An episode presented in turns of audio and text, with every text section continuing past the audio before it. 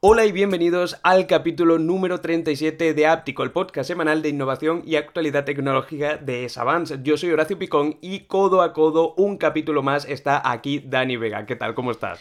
Pues un poco raro, no te voy a engañar, hoy estoy un poco que no sé dónde colocarme, ya es como que hemos saludado dos veces, pero nada. A mí me ha pasado también en la, en la intro, ¿eh? que creo que he metido ahí alguna... Hemos tardado un ratito, hemos tardado un ratito en, arrancar, pero bueno, ya estamos por aquí como siempre en otra semana, capítulo 37, con las mismas ganas que el 36 y que el 1, así que nada, vamos a ver qué nos tienes preparado para...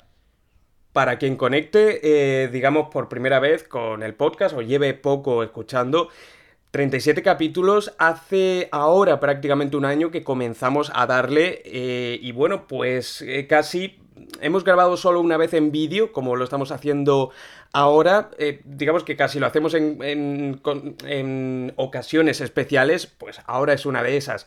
Voy a comentaros alguna de esas noticias a modo de sumario y comenzamos ya a profundizar en cada una de ellas. Vamos a hablar en este capítulo de un estudio que ha demostrado cómo los seres humanos somos más tontos que hace unos años. Esto un poquito deprimente, pero bueno, ahora hablaremos de esto. También vamos a hablar de todo lo nuevo presentado por Xiaomi ayer, porque estamos grabando esto un miércoles, el jueves saldrá publicado el podcast y el viernes en formato vídeo, pero el martes fue la presentación de Xiaomi, vamos a hablar en profundidad de cositas tan locas, ¿no? Y que no nos esperábamos como ese accesorio de cámara del Xiaomi 13 Ultra, que a mí personalmente me ha gustado mucho y sé que a Dani también, tocará también abordar un poco temas económicos, sin entrar tampoco demasiado a saco, pero es que son curiosos y nos... Eh, conciernen porque son sobre Huawei y es que ha presentado los eh, resultados de 2022 en cuanto a beneficios y ha arrojado algunos datos que vais a ver que son bastante interesantes. También, eh, entre otras muchas cosas, de cómo está ya bastante asegurado que en la conferencia de desarrolladores de Apple se va a presentar las gafas de realidad mixta de la compañía que no veríamos hasta 2026. Ahora profundizamos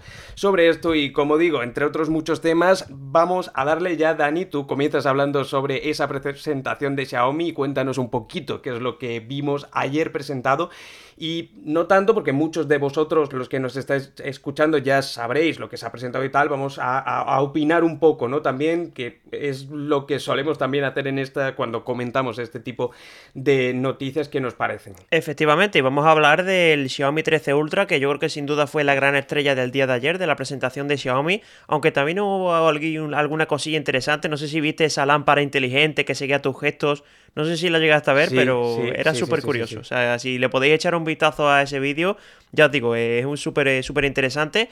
Pero bueno, en cuanto al Xiaomi 13 Ultra, que sin duda es el teléfono pues más potente que tiene Xiaomi a día de hoy, pues podríamos decir que es como una especie de Xiaomi 13 Pro, pero ultra vitaminado. Es decir, tenemos una cámara brutal en todos los sentidos. Todo lo que le faltaba al Xiaomi 13 Pro, pues lo tenemos aquí en el Ultra. Y parecía ser que, que se iba a quedar ahí la cosa, ¿no? Pero hay muchas cosas que estamos hablando, bueno, que se han hablado básicamente de este teléfono, sobre todo el tema de la pantalla, que parecía, eh, insisto, que parecía que iba a ser la misma que, la del Xiaomi 13 Pro, pero llega hasta 2600 mm. nits, un panel de TCL, y ojito con esa pantalla que tiene pinta de ser, si no la mejor del mercado, por ahí iba a andar. ¿De cuántas pulgadas son? Son las mismas, las mismas que tiene el, Xiaomi 13 Pro, creo que es 673, ¿no? Sí, eh, me llamó bastante la atención que, digamos, eh, hiciera gala Xiaomi en la presentación de que estaba fabricada por TCL, una marca que muchos conoceremos al final por las teles y tal, pero que no es ni de lejos tan, tan popular como Samsung. Normalmente es como una señal de orgullo para las marcas montar un panel, eh, un panel que, fabrique Samsung, que por cierto, TCL también es el panel, si no me equivoco, eh, LCD que incorpora la Pad 6 y la Pad 6 Pro de la que ahora vamos a hablar. O sea, parece que están girando hacia este fabricante que si no me equivoco, por cierto, es chino. Sí, TCL es chino y lo que sí que me trae a mí la duda, que no lo recuerdo bien, el, el Oppo Find X6 Pro llegaba a 2500 nits, pero no sé si era un panel de TCL, eso ya no lo, no lo recuerdo, de hecho no he mirado el dato, pero si se confirma que es TCL, pues parece ser que esta empresa ha conseguido unos datos de, brillo, pues que no podíamos ver hasta ahora. Hmm, sí, bueno, eh, al final ese brillo también lleva más eh, batería pero sin duda, sobre todo en clima mucho más soleado, esto en Noruega les va a dar un poquito igual, eso seguro, pero aquí en sitios como España o eh, también en muchos sitios de LATAM, o por supuesto en algunos eh, lugares de Estados Unidos, bueno, hay muchas partes del mundo, ¿no? Los que estamos más cerca del Ecuador, obviamente recibimos más luz solar, más impacto, y aquí, por ejemplo, que está haciendo unas condiciones de mucho sol, eh, ahora mismo que estoy en Huelva, eh, ostras, hace poco me llevaba el Pixel 7 Pro a la playa y decía hecho en falta un poquito de brillo para verlo. Eh, se nota, ¿eh? Se nota al final, se nota cuando tiene mucha luz. Notando, y también hablar, obviamente, de las cámaras, que sin duda el punto más interesante. bueno, quitando el Snapdragon 8 Generación 2, también los accesorios que mm, presentaron, que de hecho son una pasada, con. Bueno, que parece una cámara, básicamente, le puedes poner hasta, hasta accesorios, es decir, una especie de. Es como un filtro polarizador, un filtro UV. Ya os digo, eh, es un sinfín de. Es como. es una funda, porque yo creía que era tal cual se ponía, digamos, eh, eso, es como un anillo que se pone eh, girando en el círculo donde. que es el módulo de cámara. Sí, sí. Se enrosca, ¿no? Por así decirlo, pero hay que ponerle previamente una funda. y luego se pone como un accesorio a través del puerto USB tipo C, una especie de grid, un agarre que tiene también un botón tipo cámara digital de toda la de vida. Hecho, tiene y que incluso eso, tiene incluso una especie de joystick con la cual vamos a poder cambiar entre las diferentes lentes.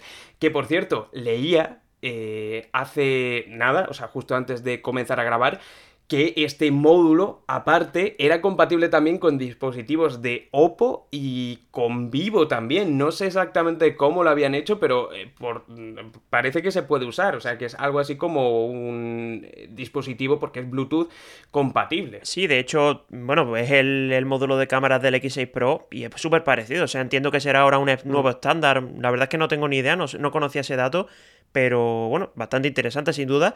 Y por cierto, en cuanto a las cámaras, pues el sensor principal sí que es cierto que es igual que el que tiene el Xiaomi 13 Pro, que es el IMX989, el de Sony, el de toda la vida, de una pulgada.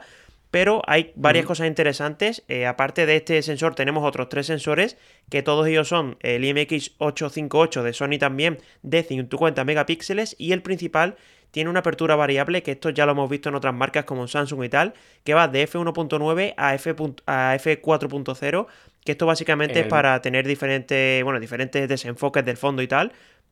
Me encanta. el Mate 50 de Huawei, de la que ahora vamos a hablar como compañía, eh, ellos hacían gala, o sacaban pecho de que era el primero que permitía esto, que es variar, digamos, la apertura focal, que como si fuera una cámara, digamos, de toda la vida, y de hecho tú ves como el diafragma pues eh, se pone como esas cortinillas, ¿no? Que es lo que controla la profundidad de campo. Creo que Samsung lo, hizo hace años, ¿eh? No recuerdo con qué modelo fue. Puede ser, ¿eh? Puede ser, pero Huawei cuando lo contaba a prensa lo contaba como si fuera el primer dispositivo en hacerlo. Pues yo creo que no, ¿eh? yo creo que hace años ya lo hizo Samsung. Puede ser, no, sé con qué modelo. la verdad. Y bueno, en cuanto al resto de especificaciones, Obviamente llega. ¿Cuánto, cuánto eh, ¿Tienes el dato de cuánto cuesta el kit del accesorio este de cámara? Es que creo que, no lo han dicho, ¿eh? creo que no lo dijeron en la presentación. Mm. No, creo que el dato no lo llegaron a decir, solo dijeron que, iban a ser unidades muy limitadas y que se, den, que se diesen prisa y tal. Pero creo que no, no, lo he mirado en la, web de Xiaomi, pero seguro que está. Barato no va a ser, obviamente. Y en cuanto al precio, por cierto, es cierto que es China y tal, pero es que no llega ni a 800 euros el teléfono, ¿eh? Ojito con eso. Ya, el, ya comentamos que el Ultra, porque por cierto yo compré eh, eh, en una página que se llama GitTop, eh, yo me gasté 940 euros y luego el Ultra, no, perdona, el Xiaomi 13 Pro, además la versión de 256, cuando salió aquí en global, pues ya todos sabemos que salió por 1.399 euros. No sabemos tampoco precios globales, se supone que este dispositivo va a salir en global, sí, que está confirmado que va a salir en global. Sí, eso te iba a decir, que... Xiaomi comentó que va a salir en junio, que llegará en junio aquí a España, ah. no sabemos a qué, bueno, en qué fecha llegará a los demás países, mm. pero ya ha confirmado que a España llega, o sea que eso en junio lo tenemos por aquí y el precio, bueno, yo creo que podemos un poco divagar, ¿no? yo que digo... Mi apuesta son 1699. 1699, Uf, eso es mucha tela. ¿eh? Joder, pero... No sé, yo creo que... El, 13 Pro lo sacaron a 1300... A ver, es que 1399 era, ¿no? Sí, 1399 salió el Pro. No sé, tío, yo creo que, a ver, también va a depender mucho de, de las opciones de configuración, porque puede llegar hasta un terabyte, que aquí en España no creo que llegue hasta un tera, pero sí, yo creo que 1500, 1600 no se lo quita nadie, ¿eh? Me da a mí. eh, difícil lo tiene para competir con el Samsung Galaxy S23 Ultra, sobre todo en la gama alta, no porque sea peor dispositivo en sí, que eso habrá que ponerlo mano a mano, probarlo tal cual, o sea, no es por eso, eh, sino por, bueno, pues el expertise o la autoridad que tiene ya Samsung en el mercado. Los que no están confirmados todavía, ni fecha ni nada, son los otros dos productos estrella que destacamos aquí al final, eh, que son la Band 8, la Pad 6 y 6 Pro y bueno, ya pasamos a, otro, a otras marcas también que tenemos eso, muchas noticias por delante. Eh, no están confirmadas, ¿no? Esa Band 8 que prácticamente no. tiene diferencia con la Band 7. Sí, de hecho lo comentábamos creo que la, semana pasada de que había salido la Band 7 NFC, por lo tanto que la Band 8 llegase ya pues tenía poco sentido y de hecho eso yo creo que es criticable de la presentación de Xiaomi que es como que lo hicieron en China, también ese, bueno, el streaming también se pudo ver en España con idioma español y tal, pero después el producto no llega. O sea, es una cosa súper rara. Eh, no sé, a mí eso me, descolocó un poco encima que sacaron alguna tele, el tema de la lamparita esta que no va a llegar a España. Una cosa muy criticable desde el punto de vista de la Em, de la comunicación tan rara y estratégicamente la comunicación tan rara que están siguiendo, ¿no? Eh, teníamos aquí eh, también, digamos, por meterlo todo en esta parte ya de, Xiaomi, que la Band 7 NFC de hecho ha comenzado a venderse en algunos... Em, en algunas tiendas polacas, se supone que va a llegar también en España, a España, eh, por 69 euros. y, eso pasó hace unos días, pocos días y ahora resulta que eso, sale la Band 8 presentada, no tiene mucho sentido a nivel de, comunicación, de marketing podríamos decirlo, del propio gabinete de comunicación de Xiaomi está haciendo cosas que yo creo que los usuarios no entendemos y, nosotros que somos usuarios avanzados, por así decirlo, porque seguimos día a día la actualidad de la marca. Eh, también es cierto, aunque Apple no lo hace, o sí, eh, que Apple hace algo parecido, o sea, hace una presentación en Estados Unidos con dispositivos que en ocasiones, o sea, solo presentan los precios de Estados Unidos si no recuerdo mal, y en alguna ocasión también hemos visto cómo dispositivos que sacan eh, eh, Apple directamente solo se venden en Estados Unidos y pocas regiones. O, por ejemplo, se me ocurre en el caso de Google con los Pixel, eh, cómo ha habido ocasiones en las que daban el precio de Estados Unidos, sacaban productos, digamos, internacionalmente, pero luego algunos, como el Pixel Watch, no, llegaban a otras regiones como España. Sí, eh, pero es raro. Sí, Apple lo suele hacer con los servicios. Recuerdo cuando presentó, por ejemplo, la Apple Car o, bueno, esto último que sacaron de... Mm, ¿Cómo era? Lo del satélite, ¿no? La comunicación por satélite, eso no sale en, en todos los países.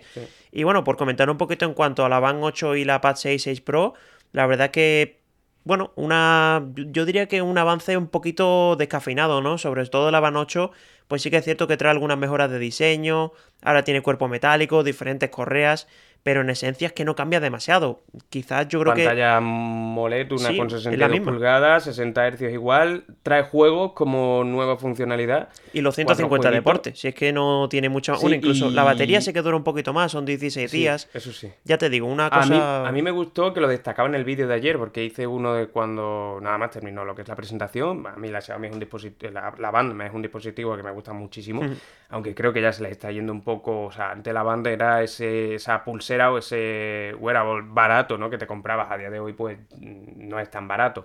Pero bueno, de hecho, iba a comentar que curiosamente, bueno, tú también te lo has comprado, ¿no? Yo creo que, creo que me ha salido por 46, 48 euros en, en AliExpress. 49. 49, ¿no? Pues sí, por, por ahí andará. O sea, yo creo que va a rondar también el precio del año pasado. Espero que no lo suba más porque ya el año pasado costaba 60 euros. O sea, entiendo que, se quedará por ahí. Iba a decir, y eso, con esto acabamos, pasamos a la Pad 6, 6 Pro y ya nos vamos con otras marcas, eh, que lo que sí me llamó la atención es esa plataforma Fan Fitness, Fun Fitness, que eh, usaba lo que es la pulsera como si fuera eh, un nunchaku de Wii, por así decirlo, porque traqueaba los movimientos, ¿no? Era como una especie de, de mm, clase de boxeo y entonces iba traqueando, no sé con qué dispositivo exactamente, pero eh, hacía el track de los movimientos que hacíamos y nos iba dando una puntuación. Me pareció interesante como uso eh, y como uso a explotar más adelante. Pero bueno, eh, eso, poca yo, novedad. Yo creo que ese servicio se quedará en China en principio. O sea, es como una competencia Apple Fitness, pero con un producto súper barato comparado con un Apple Watch. ¿no? Hmm, Entiendo que irá hmm. por ahí. Y en cuanto a las Pad 6, bueno, te iba a hmm. decir, en cuanto a la Pad 6, 6 Pro, aquí sí que encontramos algún que otro cambio. Por ejemplo, el diseño a mí me encanta, o sea, las cosas como son, me parece que es súper bonita las dos, bueno, las dos tablets. Y también una cosa que me ha encantado es el tema del teclado. Que eso, pues el año pasado se quedó ahí un poco en el limbo, simplemente llegado a China. Este año no sabemos qué pasará. Y lo que sí que ha mejorado, por ejemplo, es que podemos mandar ahora, pues bueno, archivos vía NFC con el teclado y tal. Incluso también tenemos ahora un trackpad. Ya os digo, a mí el teclado es lo que más me ha gustado de la tablet y también el diseño. Y a nivel interno, pues sí que tenemos cambios para, bueno, más potencia, más almacenamiento, lo que ya esperábamos, ¿no? A mí lo que más me ha gustado es que en la versión normal y la versión Pro eh, hay una diferencia en torno a unos 100 euros, digamos, al cambio de yones a euros. La más, eh, la Pro se queda con unos 400, 300 y pico, 400 el cambio. Obviamente a nivel global saldrá con otros precios, pero me gusta mucho que las dos traigan la misma pantalla. Al final yo creo que la gran mayoría de personas que se compren una tableta lo van a querer para consumir contenido multimedia o para que se vea bien. Es una pantalla LCD, recordemos que las pantallas LCD con resoluciones tan altas realmente están más que a la altura que una AMOLED, la eh, Xiaomi Pad 5 y 5 Pro se veían muy bien. Pantallas de 11 pulgadas, de 2,8K de resolución, como decía, creo que de TCL. Me baila un poco la cifra de la tasa de refresco, no sé si es de 90 creo o que de 144. 120 Hz.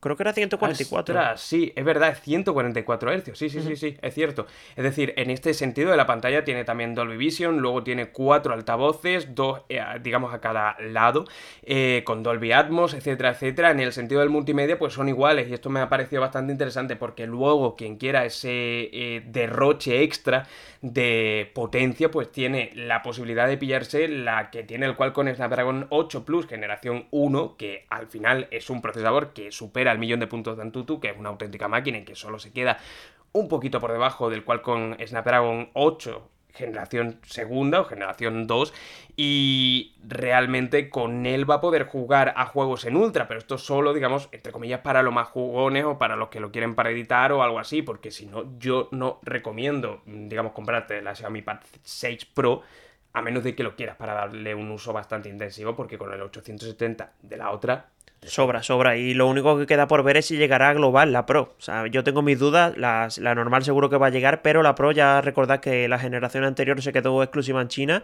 Y veremos, ¿no? Yo creo que harán al final un baremo de, oye, ¿cuánto se ha vendido en China? ¿Merece la pena? ¿No merece la pena? Veremos, a ver. Es que también hay que tener en cuenta lo de el tema de los precios, ¿eh? Porque ya si sacan la Pro por 600, incluso 700, pues viendo el precio de Xiaomi no me, no me extrañaría casi que se quedarán con la normal y dirán, oye, vamos a intentar vender esta lo más masivo que podamos y ya está. No lo sé, ¿eh? O sea, estoy hablando desde, el desconocimiento, pero la verdad es que da para debate el tema. ¿eh? Sí, yo, eh, aquí nos meteríamos, nos liaríamos demasiado porque, sinceramente, no veo lugar para la Xiaomi Pad 6 Pro a ese precio. Veremos a ver a qué precio deciden realmente sacarlo en España y bueno, ya lo comentaremos y, y eso y analizaremos la noticia por aquí por áptico. Eh, pasamos a hablar de Huawei. Eh, en primer lugar, eh, sobre la Band 8, que criticamos mucho de Xiaomi, de pocos cambios, pero si, Xiaomi ha hecho pocos cambios respecto a la 6 y la 7, que bueno, había alguno, crecía la pantalla y tal, pero bueno, tampoco eran muchos. Y entre la 7 y la 8, ostras, es que ya la Huawei Band 8 es igual que la Huawei Band 7. Que no cambia nada. Huawei Band 6 cambian muy poquitas cosas, a lo mejor un 2%, un 3%. Cambia creo que la batería porque le han metido más y tiene digamos una función de carga rápida que no tenían los modelos anteriores. De momento tan solo ha salido en China. Eh, dan datos como que en 5 minutos vas a poder cargar para dos días completos y, con, y en 45 minutos vas a poder cargar digamos completamente. Eh, es como más cuadrada, en el diseño, pero realmente es lo mismo, la misma pantalla de una con 47 pulgadas, que a mí me gusta mucho, pero de nuevo estamos en esa cosa de que parece que a las marcas les da miedo pasar un año y no sacar, digamos, ninguna novedad, cuando antes era lo más normal. Es que también nos hemos acostumbrado a que cada nueve meses tiene que haber un producto en el mercado y creo que no tiene que ser así y de hecho creo que perjudica a el mercado y a la sensación de la gente de decir, ostras, que es que es siempre lo mismo y, casi de aburrirse, ¿no? De las novedades que hay. Totalmente, y ya pasó con la Huawei Band 7, ¿no? Si es que era muy parecida a la Huawei Band 6 y esta 8, pues bueno, por mm. lo menos cambia un poco el diseño, que es un poquito más cuadrado, las correas también son diferentes, pero lo que dices tú, ¿no? No sabemos hasta qué punto eso merece la pena. Sobre todo por eso, ¿no? Porque ahora te metes, yo que sé, en Amazon y dices, oye, pues que me voy a comprar la Huawei Band 6 que me va a costar, al, bueno, no sé cuánto te costará menos, pero 20, 30 euros menos te puede llegar a costar. Y la Honor Band 7. Sí, esa cuesta 42 ahora, creo. Igual que la Honor, que la Huawei Band 7. Totalmente. Incluso más barata. O sea que por ahí también hmm. podemos, podemos estirar. Por cierto, en cuanto al precio, no sé si lo has comentado. Al cambio se supone que son 40 euros y también hay versión NFC que no sé si eran 45 o así. Ya os digo, esto es un precio, precio obviamente al cambio de yuanes a euros. Y en España, pues cuando salga, estimas algo, yo creo que como el año pasado, ¿no? 40, o sea, 50 euros aproximadamente, por ahí estará. Sí, lo, peor es que yo creo que la deberían sacar más barata nada más que porque la inversión en desarrollo ya tiene que estar más que amortizada. Ya. Eh, no entiendo por qué no sale realmente más barata. Eh, Hablando de, inversión o de amortizar tal, vamos a hilarlo un poco con ese dato económico que os comentaba sobre los beneficios de Huawei. Eh, hace tan solo unas horas Huawei presentaba eh, los beneficios que había obtenido en 2022 y arrojan que solo, este solo, muy entre comillas, solo se ha desplomado un 50% desde el ban, desde la prohibición de Estados Unidos a que cualquier eh, empresa estadounidense tuviera tratos comerciales con Huawei. Esto fue en 2017, si no recuerdo mal, y es eso, desde esa fecha ha caído en 50% los beneficios. Vuelve a beneficios en este 2022 equiparables a 2014 podría ser mucho peor, realmente la hostia, por así decirlo, porque yo me lo esperaba mucho peor. Parece que, bueno, pues se han ido ajustando sobre todo no tanto en consumo, sino en otras tecnologías y sobre todo en otras partes del mundo, entiendo, no tan preocupadas por la decisión que tomó Estados Unidos en su momento, pues ha sabido abrir el mercado porque sí que es cierto que no es solo, o sea, al final Huawei solo ha perdido los servicios de Google, pero ha quedado, por desgracia, una mala imagen o una desconfianza ¿no? en el usuario medio por ese baneo, ¿no? Que tanto se ha hablado de, de, Estados Unidos, que yo creo que es una de las razones por las que no acaba de remontar a nivel España, a nivel LATAM, eh, por supuesto Estados Unidos y a nivel europeo. Sí, yo también era de los que me esperaba un porcentaje mayor de mm. caída, lo que sí que ahora pensando un poco más en, frío, eh, hay que tener en cuenta que, por ejemplo, en China ya no existen los servicios de Google, o sea que al final ahí Huawei mm. pues tampoco le ha afectado tantísimo como en otros países, pero sí, estoy de acuerdo mm. contigo que al final pues un, bueno, una, una bajada bastante importante y sobre todo lo mm. ves en los datos, ¿no? De que antes era prácticamente, estaba casi cogiendo ya Samsung en cuanto a ventas de teléfonos, de, bueno, en wearable sí que sigue estando bastante, bastante arriba, pero bueno, la verdad es que es una pena. Yo siempre me ha encantado Huawei y de hecho creo que sigue sacando. Si no los mejores de teléfonos del mercado, pues están ahí, ahí siempre y veremos mm. cómo avanza la cosa, pero tiene pinta de que esto no va a ir a mejor. Eh, siempre, bueno, de hecho, desde que le pusieron el baneo, estaban diciendo que iban a, bueno, que iban a desarrollar, eh, bueno, todo el tema del software y tal. A mí me parece que van demasiado lentos en ese sentido y eso es lo que le está haciendo, al final lo que le está mermando, no solo en países como España, sino también en toda Europa y también en LATAM en Estados Unidos. Mm.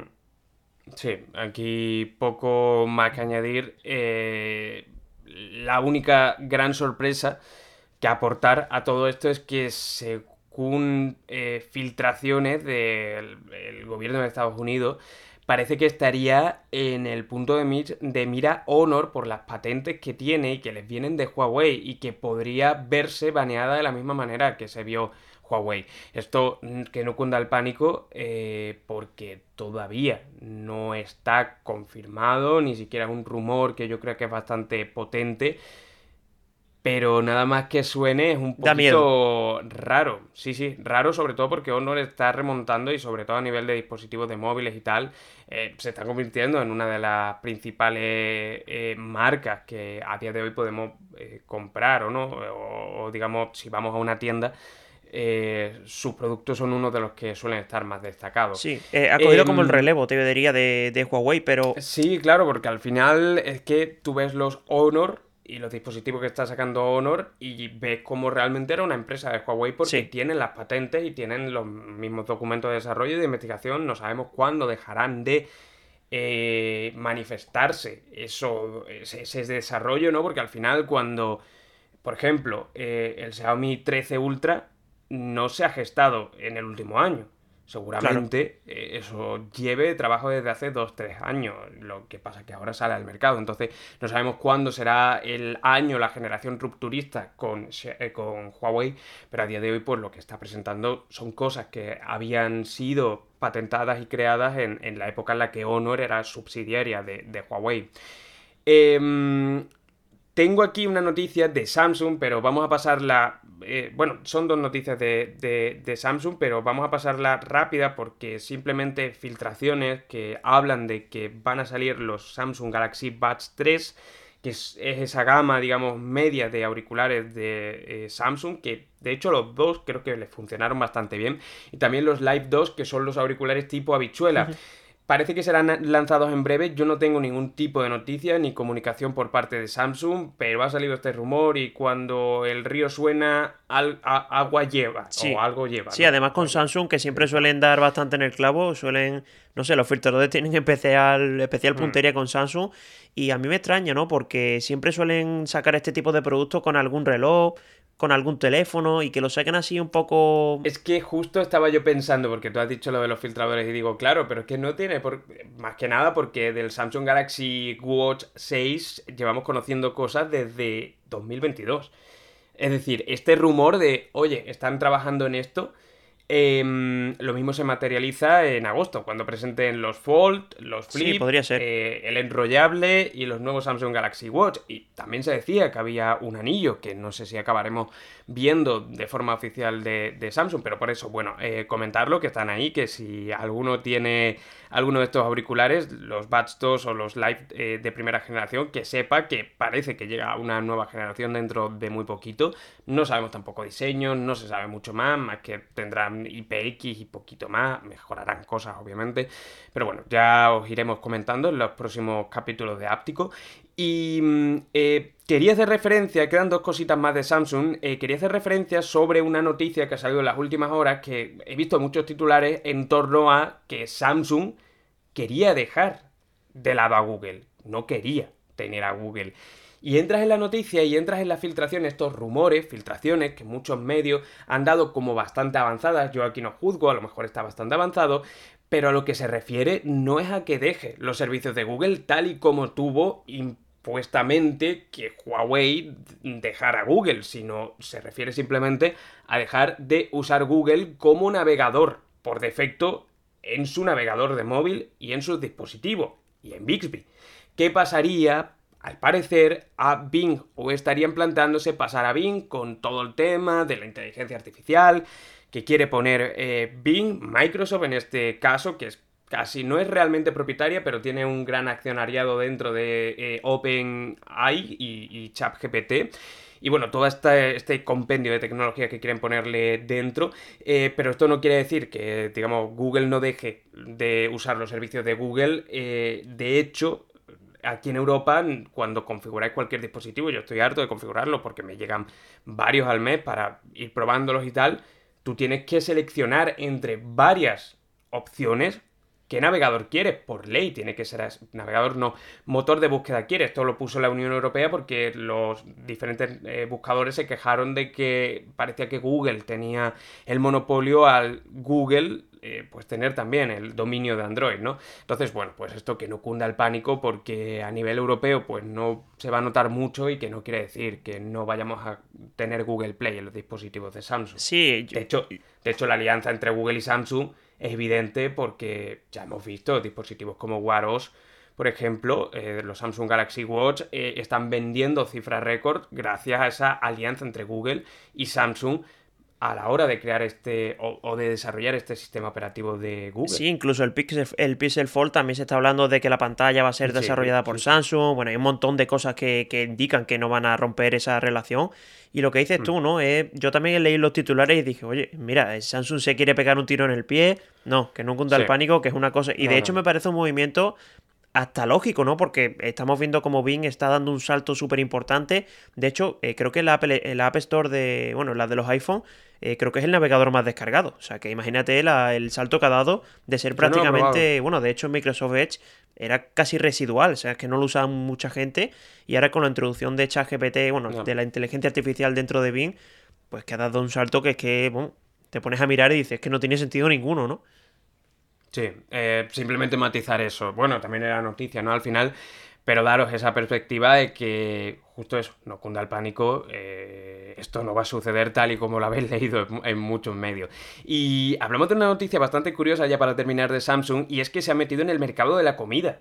En Corea, no en todo el mundo, pero la cosa es que ha sacado eh, unos 100 productos que vende bajo la marca Samsung desde su tienda online y, que digamos el fin de todo esto es que esos productos están etiquetados a través de un QR y creo que también algún tipo de sensor, RFID o algo así de por contacto que va a permitir que cuando los metamos en la nevera Samsung eh, la nevera Samsung me refiero, e, ese frigorífico Samsung sepa que esos productos están dentro. O cuando nos lo vayamos a comer, sepa todo el ecosistema de Samsung Health, tanto báscula como el reloj, etcétera, cuántas calorías hemos ingerido y de esa manera haga un mayor cálculo de las calorías que tenemos, las grasas que hemos ingerido a lo largo del día, pueda hacer planes nutricionales. Me parece un plan bastante ambicioso, un poquito por otra parte se le puede ver la perspectiva tenebrosa de cómo una compañía puede controlar tantos datos sobre ti si quiere.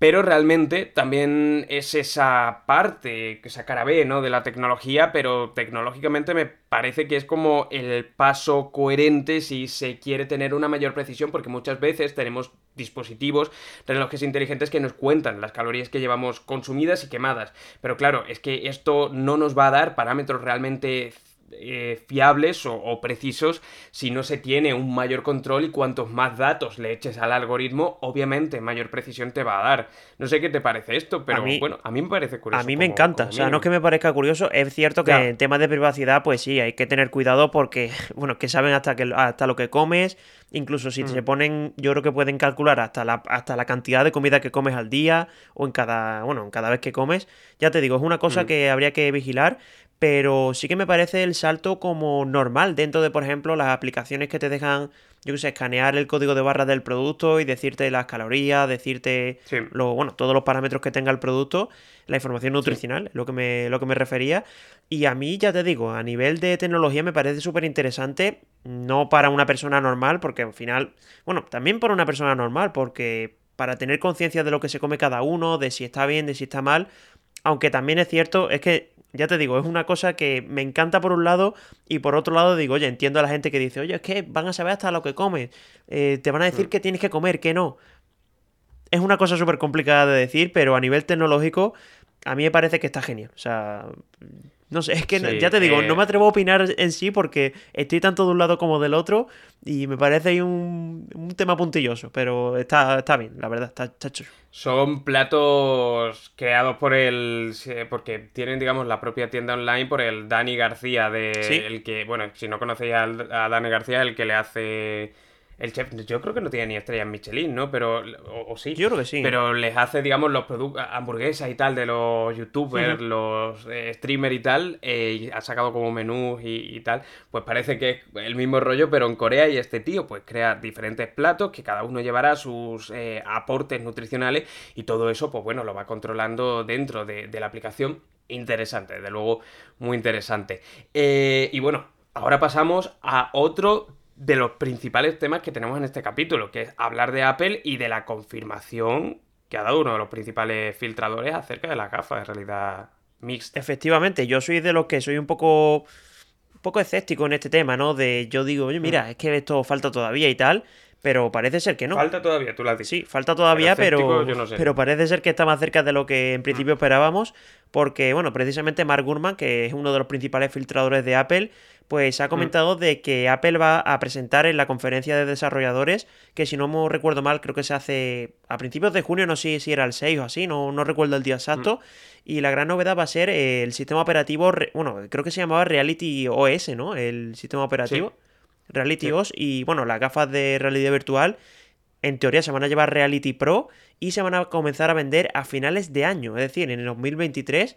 Mm, a mí esto me explota un poco la cabeza porque me esperaba que fuese más eh, adelante. Sí, yo eh, tenía aquí en el guion finales de año, pero eh, he visto, porque esto es de hace cómo cambian las cosas, eh, de hace 24 horas el guion que lo hice, pero esta misma mañana veía que había como una corrección, por así decirlo, de Mark Gurman que decía que se va a presentar lo que es la plataforma, se va a presentar la idea como concepto, no como producto final, sino simplemente para que los desarrolladores vayan creando aplicaciones y usos para la plataforma, al igual que pasó en su momento con los eh, Watch de, Apple.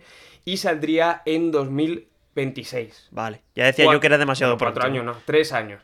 Tres años de desarrollo y ahí lo veremos. Sí, sí, es demasiado pronto porque todavía yo creo que las baterías no están listas, las pantallas no están listas, tienen que pulir todavía bastantes cosas, pero aquí se ha tomado mucho a risa, mucho a guasa el tema del metaverso porque ha sido al final un meme en los últimos meses pero que a nadie le quepa duda que esto va a llegar. ¿eh? Es que está clarísimo, es que es el nicho tecnológico al que, al que se va a apuntar. Eh, y al final tiene muchos beneficios, ¿eh? sobre todo el tema de la realidad mixta.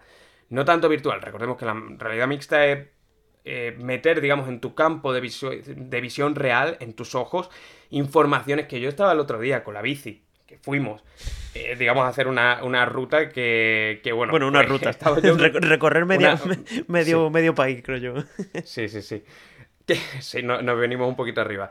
Pero estaba yo pensando, ostras, qué interesante sería que yo en las gafas de sol que tengo puestas, si quiero ver la hora que es, porque no lleva. Pues sí, bueno, llevaba reloj, pero la hora era lo menos importante. Si yo quiero ver el track y asegurarme en todo momento de que lo llevo. Mira, puedo mirar lo que es la muñeca, pero tenía que despertar el reloj, tal, porque si no se me iba a quedar sin batería. Si yo lo llevara en todo momento puesto en un visor, en unas gafas, eh, si me tengo que ir para la derecha, para la izquierda, que me entra una notificación que eh, yo qué sé, que me va a dar un aviso de que hay demasiado ultravioleta y que me ponga otra vez crema solar o que le quiero preguntar que dónde está el sitio donde puedo comprar agua más cercano porque me estoy deshidratando, hacía muchísima calor. Pues todo eso, ostras, es que es útil que la gente dice, yo no veo cómo puede la realidad virtual impactar en mi vida, ¿para qué voy a tener una reunión en realidad en el metaverso, no?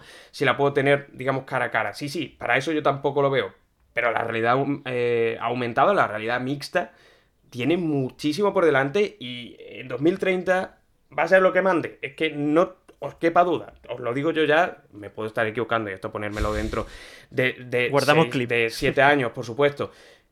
Pero es que lo veo muy claro. Lo veo muy claro. Sí, yo creo que el punto de inflexión va a ser que Apple lo presente. Sobre todo porque Apple yo creo que tiene que ir ya un poco con cuidado. Ya le pasó con el cargador este que podías cargar como el iPhone, el Apple Watch y los AirPods de manera simultánea, que al final pues tuvieron que cancelar el, el proyecto y fue muy sonado, o sea, se le criticó bastante.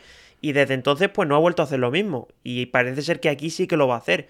Si lo hace es porque confía, es porque ya sabe que hay un desarrollo por detrás y lo que dices tú, porque sabe que es el futuro. No sé si 2030, no sé si 2026, pero es que está claro que llegará, no sabemos de qué forma, pero es que está más cerca de lo que pensamos.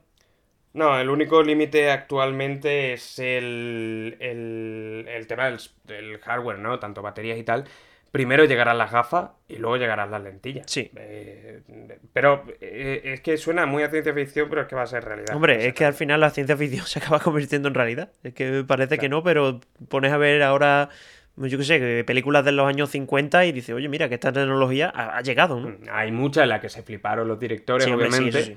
Tampoco estamos en Odisea en el espacio, que creo que eso era en 2020, ¿era? Odisea en el espacio 2020, o sea, el título me acuerdo, creo que sí.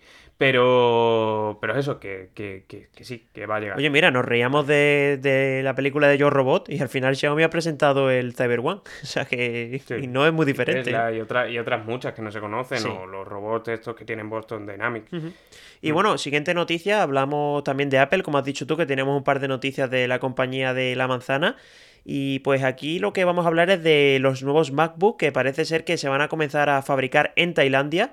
De hecho, los MacBook, si no recuerdo mal, ahora en la conferencia de desarrolladores se estaba hablando de que mm, se iba a presentar, el, sí, el MacBook Air de 15 pulgadas, que esto va a ser una novedad dentro del catálogo. Y ojito porque a mí me parece un concepto interesante, eso ya, pues bueno, cuando se presente hablaremos de ello, pero como decimos, pues parece que Apple está trasladando toda su producción a países como Tailandia, también como, como India y tal, ya lo comentábamos en, en capítulos mm. anteriores, y esto lo que hace es que China pierda potencia. Es que lo está perdiendo y además ha pasado agigantado. Sí. Eh, hemos hablado en muchas noticias ya del impacto, todas las restricciones que le está poniendo lideradas por el gobierno de Estados Unidos a China y obviamente todas estas decisiones que ahora está tomando Apple, pero también hemos visto pasos de Samsung, e incluso de, empresas automovilísticas que están pensando, lo que pasa es que trasladar esa producción lleva más tiempo. Eh, está claro que no solo por el impacto del económico que le va a hacer a China, sino también por decisiones geoestratégicas en el sentido de eh, se ha visto mucho como el COVID pasó factura el hecho de tener centralizado en un país como China eh, a la producción de muchos dispositivos. Y las empresas pues al final ven como si lo tienen descentralizado en diferentes sitios, porque no solo, si no recuerdo mal, eh, fabrica Apple en, en Tailandia, creo que también tiene producciones en Vietnam y tal. Mm, es algo que vamos a ver. Eh, Tailandia, por cierto, eh, si a alguien le parece random y que lo han elegido porque sí, eh, deciros que hay una industria bastante potente, sobre todo de discos duros, no recuerdo qué marca era, pero se volvieron como súper especialistas en, en, la fabricación de discos duros y en dispositivos de almacenamiento a principios de los 90. Luego eso fue como una burbuja que fue para abajo, pero sufrió como el PIB una, mm, una escalada brutal. Eh, hay documentales sobre eso bastante interesantes, pero que es un sitio que, o un país que ya tecnológicamente ha sufrido o, ha tenido buenos tiempos de, fabricación de, dispositivos electrónicos. Lo que pasa que luego al final todo se fue a China porque, bueno, pues es un país muy grande, con unos costes de producción menores, etcétera. Pero sí, es algo que vamos a ver seguro en los próximos años también que, se van a tomar este tipo de decisiones. Veremos a ver qué tal avanza, pero bueno, eh, ya decimos, de hecho es como la analogía de también de la vida de una persona, ¿no? De si metes todo el dinero en un sitio, pues mal vamos, ¿no? Como pete, pues te vas a quedar ahí. Y eso es lo, lo que pasa también en las empresas, ¿no? Entiendo que hagan eso. Y si China le está dando problemas a lo largo de los últimos años, pues que normal. O sea, que es un movimiento que me parece lo más normal del mundo. Hmm. Sí, totalmente. Em, bueno, y tenemos también dos noticias relacionadas con el entorno de Android o de Google, eh, más Android. Y es que eh, la primera de ellas es que Google estaría preparando el protocolo White Band, Band, que si no recuerdo White es como ancho o más ancho en inglés o algo así quiere, quiere decir. Eh, para Bluetooth, mejorando de esta manera sustancialmente la calidad de llamadas a través de los auriculares. Esto en teoría es, eh, va a venir en Android 14 como una actualización y sería muy buena noticia en este sentido. Va a permitir que realmente se puedan conseguir estándares mayores y que la voz, o sea, es que muchas veces la limitación que tienen los micrófonos eh, que usamos en los auriculares, que sobre todo los de alta gama traen ya muy buenos micrófonos que hacen, tienen además un software interno, aunque no lo vemos digamos de forma visual, pero tienen un software de cancelación de ruido y tal, que hacen que funcionen bastante bien, pero luego a la hora de transportar eso desde, eh, o por Bluetooth, por el protocolo actual, desde el auricular hacia el móvil, pues hay una compresión y hace que pierda calidad y que le acaba llegando al receptor de nuestra señal de audio por teléfono, pues de una menor calidad. Em, con esto pues se va a permitir más, eh, llegará en algún momento, nadie se enterará, no será noticia, pero que sepáis que los usuarios de Android seguramente en los próximos meses, si tenéis auriculares de, eh, compatibles con este protocolo, pues vayáis a ver cómo o a escuchar cómo os dicen otras personas que os escuchan muy bien llamando por teléfono, ¿no? Así que bueno, buenas eh, noticias de esas de las que realmente no acaparan titulares, pero que son curiosas e interesantes. Sí, también lo podrían extrapolar a WhatsApp, porque WhatsApp al final comprime muchísimo los audios, también con auriculares Bluetooth. Veremos a ver si lo consiguen hacer más adelante cuando ya se implemente en Android, pero lo que dices tú, buenas noticias, tampoco quiero, creo que haya que alargarse más, pero bueno, al final esto es una de las cosas que al usuario le viene bien, aunque no se entere. Sí, y simplemente la otra de Android, que Android 14, la primera beta, ya está disponible para descargar directamente. Eh, la conferencia de desarrolladores es el 10 de mayo, en menos de un mes. Ahí se presentarán todas las novedades de seguridad, tal, tal, tal, tal, y ya comentaremos. Eh, pero bueno, pues Android sigue para adelante y Android sigue desarrollándose y el año, el capítulo anterior de hecho dedicamos un par de noticias también a esto, pues los que tengáis Pixel, porque son solo compatibles con esto, ya podéis descargar esa beta de Android 14 para vuestros dispositivos. Sí, y además con muchas mejoras, ¿eh? Yo he estado leyendo algunas mm. cosillas que trae, la verdad es que es muy interesante. Y bien, vamos a hablar ahora de, bueno, nos vamos a meter ya fuera de la tecnología como tal, de empresas como Google y tal, y vamos a hablar de coches eléctricos.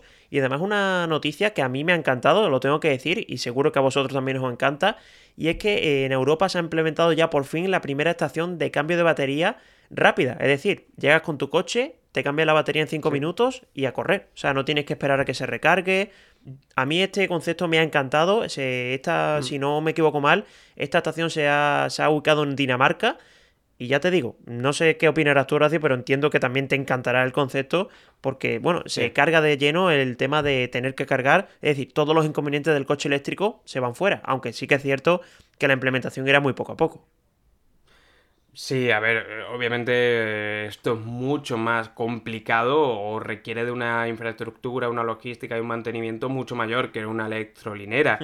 La, mm, eh, el concepto al final es como, o sea, es de la empresa NIO. De hecho, yo creo que hablamos de esto a los principios, al principio de Áptico, porque lo presentó hace menos de un año, la cosa que llega ahora a Europa y eh, se llama Power Up Station. Es básicamente que tú llegas con un coche de New eh, que tiene estas baterías removibles, obviamente, si tienes un Tesla, si tienes un Renault eh, Zoe, si tienes cualquier otro, un Polestar, cualquier otro eléctrico, no te va a servir, tiene que ser compatible con este tipo de tecnología. Ojalá un estándar un poquito más adelante. Lo metes como en un container de esto de los de carga de, de, de, mm, de barcos grandes con transportes y tal, pues para que os hagáis una idea, un container de eso eh, una caja enorme.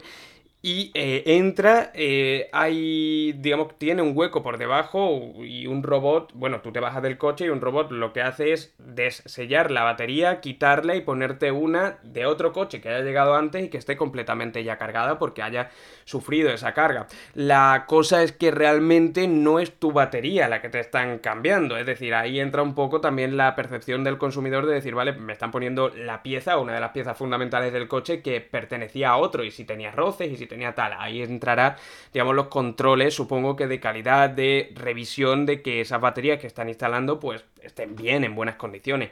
Eso entiendo. Em, pero como concepto, me encanta. Cinco minutos, más que de sobra. O sea, al final tú vas a echar gasolina y creo yo que tardará a lo mejor dos, tres minutos, pero muchas veces incluso tardas más. Sí, si te paras a pagar y todo, yo creo que incluso más, ¿eh? claro.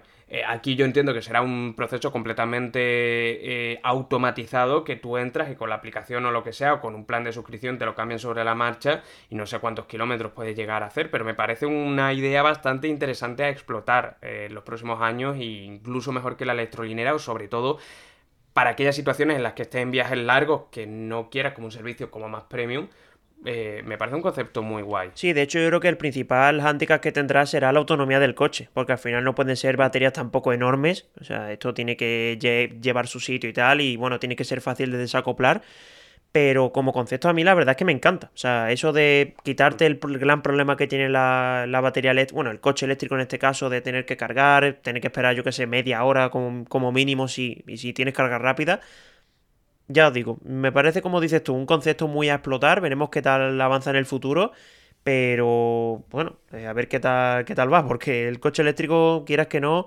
mucha gente todavía es reticente por este tipo de temas. ¿eh? Sí, bueno, claro, sin duda.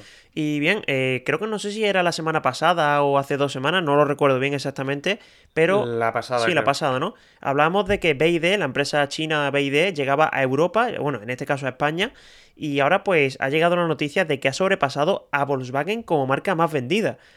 Esto es una completa locura. En ¿eh? China. Sí, eso, en China, perdón. O sea, no, no hemos mm. especificado el tema de China.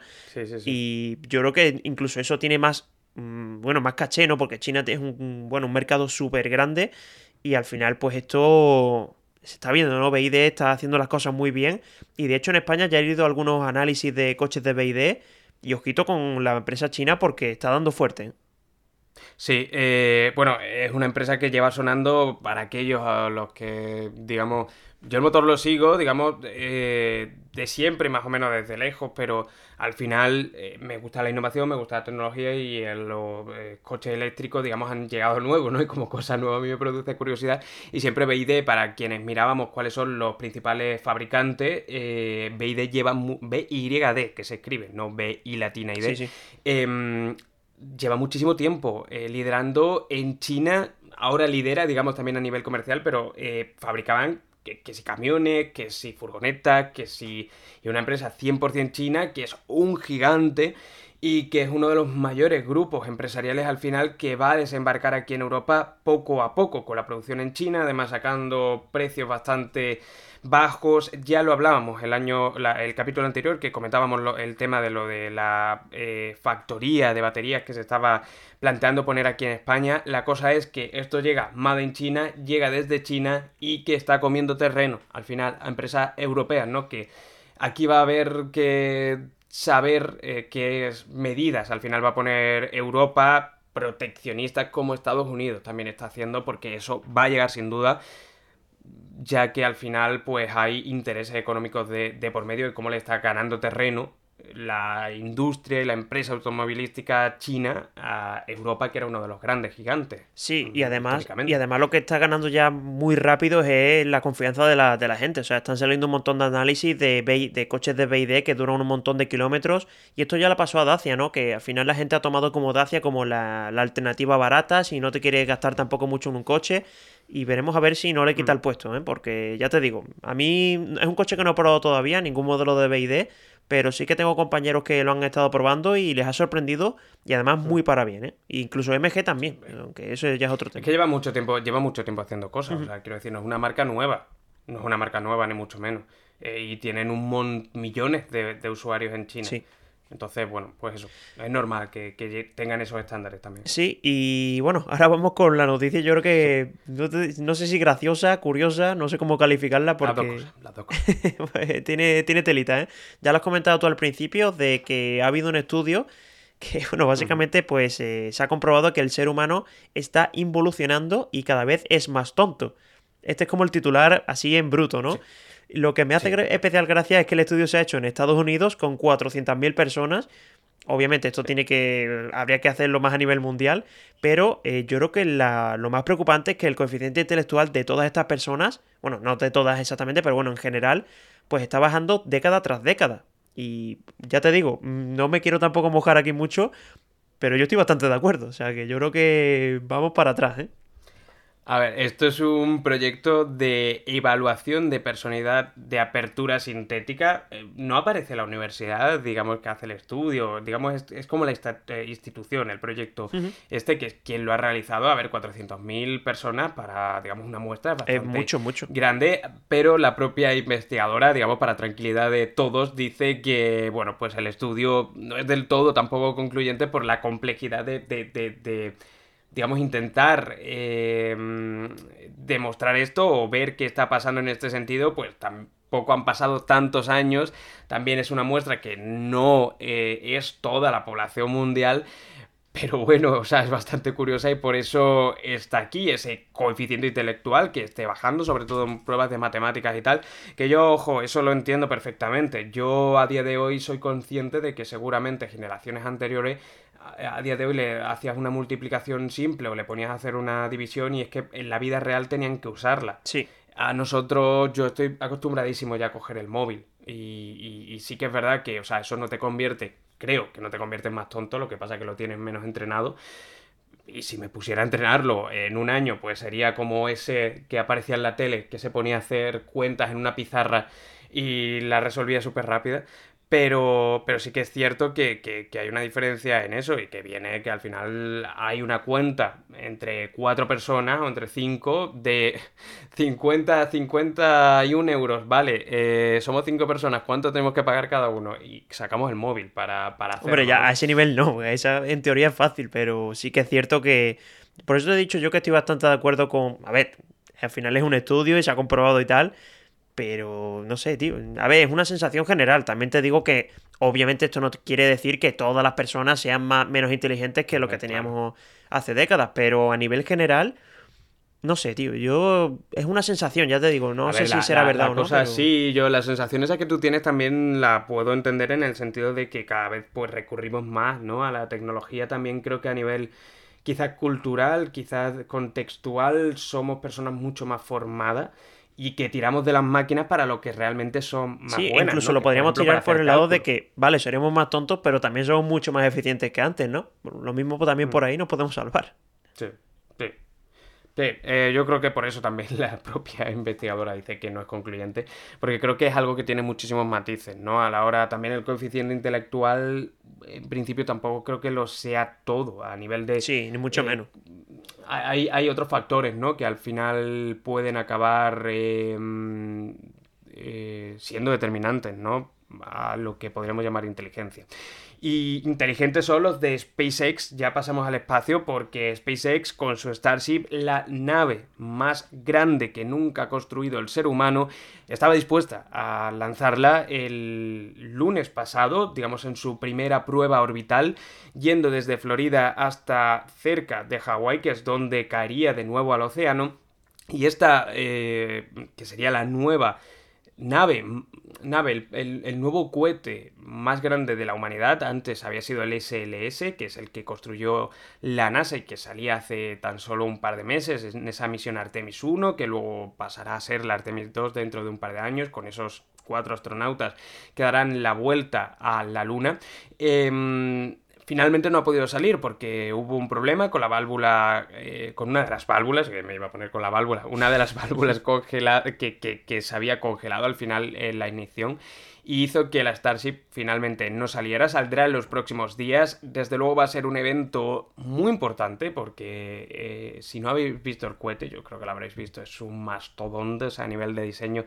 También es en una pasada. No sé cuál es la medida Starship medida. A ver si os puedo dar los datos en metros, porque... Eh, o sea, es, gigante. 120 eh, metros. O sea, estamos hablando de más que el rascacielos. De hecho, más grande que creo que hay en Madrid, si no recuerdo mal, o en España. Ah, cielos más grande de España. Estamos haciendo aquí la investigación en directo, esto es periodismo. Eh, ah, no, no, pues me, he venido, me he venido muy arriba, eh, recojo cable, porque es la torre de cristal con 249 metros, pero bueno, 129 Yo te, lo iba, te iba a decir que me parecía que, que tampoco era tan grande. Sí, pero luego lo ves, digamos, claro, a nivel rascacielos tampoco es tan grande, pero por ejemplo, el Skyline de Sevilla, eh, la Giralda creo que son 90 metros y un buen tochaco, un buen campanario que te encuentras así, 90, ciento y poco de metros. Que quiero decir que si tú estuvieras abajo, te quedas, miras hacia arriba y dices, wow, o sea, es, es, es un pedazo de cohete. Y, bueno, pues eso, eh, veremos en los próximos días, va a ser eh, una absoluta pasada porque además al ser el más grande también tiene que ser el más potente a nivel de, motores, por lo tanto va a ser un auténtico espectáculo.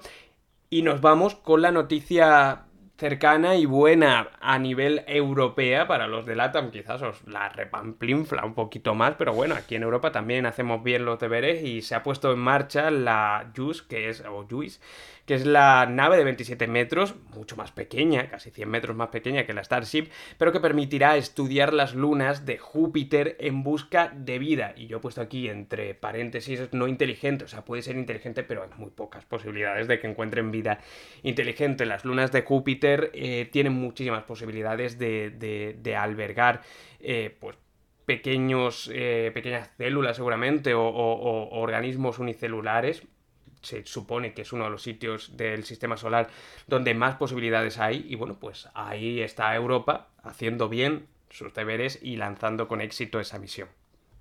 Sí, sí que da la sensación de que Europa va como a la cola, ¿no? De, de hecho, venimos hablando en, capítulos anteriores de que si Estados Unidos, que si China, que estaba... Bueno, la, la pelea aeroespacial, la verdad es que está ahí y eso no, se puede negar. Mm. Y Europa es como que va ahí a... Bueno, incluso ya lo has visto, ¿no? La comparación de la nave que es de 27 metros y la otra era de ciento y pico. O sea, solo en eso ya ves la diferencia que hay de potencial entre un país y el otro. Pero bueno, yo creo que al final hay que entrar sí, bueno, pero esta, nave también es de exploración. Sí, hombre, o sea, no es, digamos. Claro, no lo he comentado, la Starship, el objetivo que tiene final es que sea la nave que se va a utilizar para llevar a humanos de la Tierra a la Luna y de la Luna a Marte. Por eso es tan grande. Por eso necesita ser tan grande, porque es un cohete que, va a permitir que eh, viaje mucha gente, que viaje mucha carga, etcétera. Pues sí, veremos a ver qué tal. La verdad es que el futuro mm. tiene buena pinta. ¿eh? En este sentido, yo soy de esas personas que les gustan leer este tipo de noticias porque, bueno, al final es nuestro futuro y veremos a ver qué, pasa. Sí, está súper interesante. A mí que me gusta todos estos temas del espacio, la carrera espacial está hiper interesante. Y bueno, esperemos que no pase, digamos, al plano militar en los próximos años y si se queda ahí, pues todos los avances que está haciendo China, que está haciendo también Estados Unidos, Europa, eh, India también, eh, pues eso, eh, es bastante chulo. con esto acabamos y miro directamente a cámara porque como os decía a los del podcast, porque ah, me había llevado unos un par de minutos hablando primero a, cámara, introduciendo lo que es el capítulo y lo que es áptico. Em, espero que os haya gustado. Eh, a mí me gusta mucho hacer, digamos, este formato en vídeo, pero sí que es un poquito más complejo, más complicado y tampoco le veo tanto el encaje al canal, pero espero que muchos de los que nos hayáis visto, pues bueno, os aficionéis a escuchar áptico, porque al final hablamos de temas que yo creo que eh, a esa avanza o a la gente que, que ve los vídeos de esa avanza les gusta, ¿no? Que es tecnología que es innovación. Y eh, al final, pues nos tenéis todas las semanas. Eh, este va a salir el jueves, pero ya a partir de la semana que viene espero que retomemos un poco que sale todos los miércoles. Lo puedes encontrar en todos los, eh, todas las plataformas de podcast, habidas y por haber, desde Spotify, Google Music, no, Google Podcast, Amazon Music, Apple Music. Eh, la que sea, iBox, por ejemplo. Y nada, pues mm, espero que hayas encontrado tu postura también, ¿no, Dani? Que decías al principio que estaba un poco incómodo. Sí, además que no, no sabía ni dónde poner la cámara. Si imagínate si estaba incómodo, pero. No, no, es, que, es, un poco raro. Es un poco raro, pero bueno. Sí, no, sí eh, yo creo que queda guay. Sí, no, al final es la costumbre. Esto es coger costumbre, mirar a la cámara cuando tienes que mirar, cuando no tienes que mirar, no mirar y ya está. Pero bueno, eh, la verdad es que se ha hecho ameno y espero que. Que nos diréis en los comentarios como, como que. Sí, sobre todo eso, ¿eh? que a mí es lo que más me preocupa, a ver qué, qué, opinan. Sí, sí, sí. Pues nada, pues un placer este capítulo 37, eh, ya rozando esos 40. Un placer tenerte por aquí otra semana más y muchas gracias a todos por escuchar una semana más áptico y si nos acabas de descubrir, pues eso, te esperamos la semana que viene. Un abrazo, un saludo, un abrazo y un saludo también para ti, Dani. Pues nos vemos en el próximo capítulo. Venga, un saludo. Hasta luego. strength.